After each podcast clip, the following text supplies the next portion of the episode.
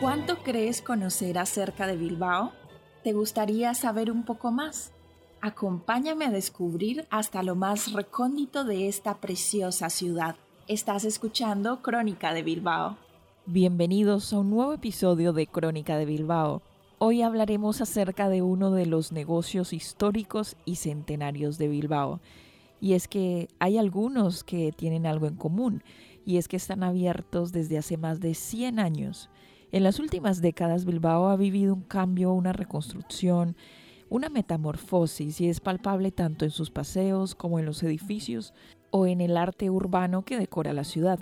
Sin embargo, hay ciertas cosas que no cambian en Bilbao y una de ellas son sus comercios. Algunos no solo han aguantado esta transformación, sino que han vivido guerras y viven para contarlo. Hoy hablamos de los sombreros Gorostiaga, y es que estos sombreros, desde que Fructuoso Gorostiaga abriese la sombrería, han pasado ya más de 160 años. Pero a día de hoy, Sombreros Gorostiaga sigue abierta al público tras muchos años en los que el sombrero estaba en auge, esta prenda fue dejando sitio a una muy característica del pueblo vasco, la chapela. A día de hoy no mucha gente la usa, pero sí que se vende entre los turistas como recuerdo de Euskadi. En cualquier caso, hablamos de un negocio que abrió en 1857 y que a día de hoy sigue siendo parte de la historia bilbaína desde su localización en Casco Viejo. La boina o chapela siempre ha estado presente en las calles de todo el País Vasco, un accesorio que en una época fue indispensable en la cabeza de todo vasco y que hoy en día, en menor grado, sigue siendo un complemento muy querido en todo Euskal Herria.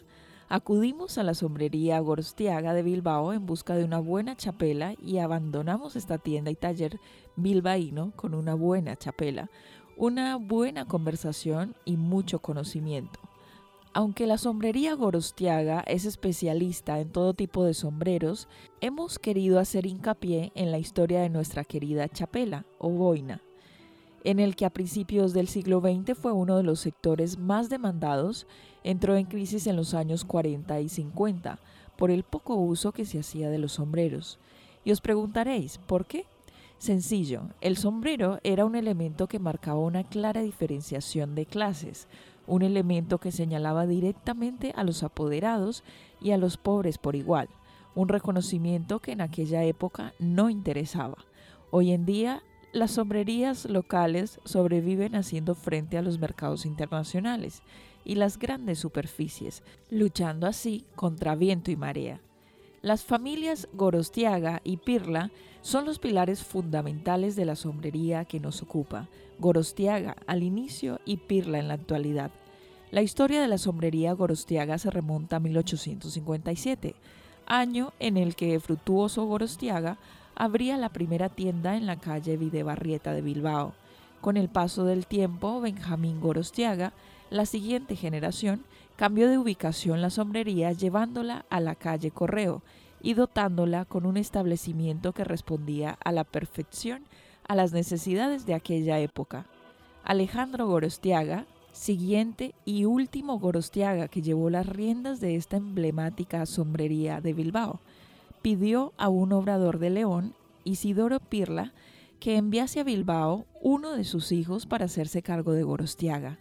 Esa fue la historia que llevó a Antonio Pirla a Bilbao, una persona que tras trabajar de pinche de maestro sombrerero se convirtió en los años 20 en propietario del negocio, llegando a tener bajo su mando hasta seis empleados en el año 1930.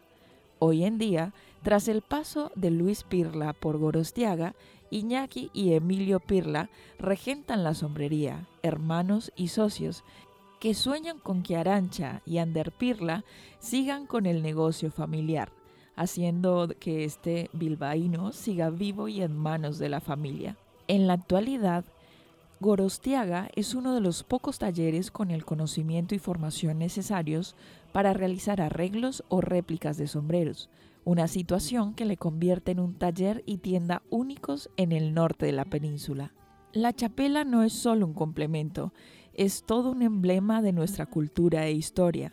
La chapela fue desde sus inicios un sombrero de clase obrera, de los aldeanos, de los pescadores, de los trabajadores de la industria, de todos. La chapela aísla la cabeza, parte del cuerpo por la que se pierde más del 80% del calor, creando un microclima que nos ayuda a superar los días húmedos, fríos y lluviosos que tenemos aquí en el norte.